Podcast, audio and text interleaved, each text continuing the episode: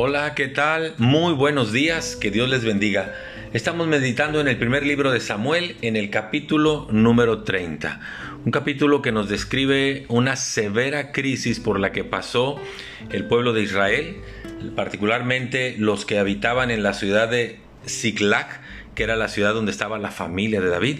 Mientras David andaba en batalla, dice que eh, este capítulo describe que sucedió algo terrible en Siglac. Eh, versículo primero del capítulo 30. Cuando David y sus hombres vinieron a Siglac al tercer día, los de Amalek habían invadido el Negev y a Siglac.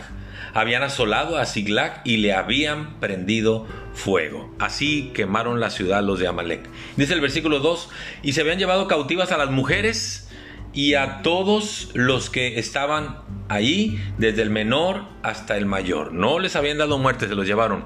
Mujeres con todo e hijos. Habían dejado a los varones, se llevaron solamente a las mujeres con sus hijos. Dice el versículo 3, vino pues David con los suyos a la ciudad y he aquí que ésta eh, se encontró quemada y sus mujeres y sus hijos e hijas habían sido llevados cautivos. Esa era la crisis que estaba viviendo el pueblo de Siglac, donde estaba la familia de David, y David se encuentra con ese panorama.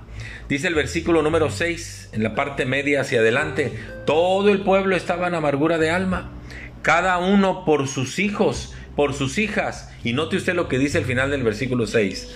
Mas David se fortaleció en el Señor su Dios. David se mantenía en pie en medio de la crisis. Alguien tenía que eh, ser en ese sentido el sostén, el soporte, la influencia, quien, quien influyera la esperanza. Y ahí estaba David.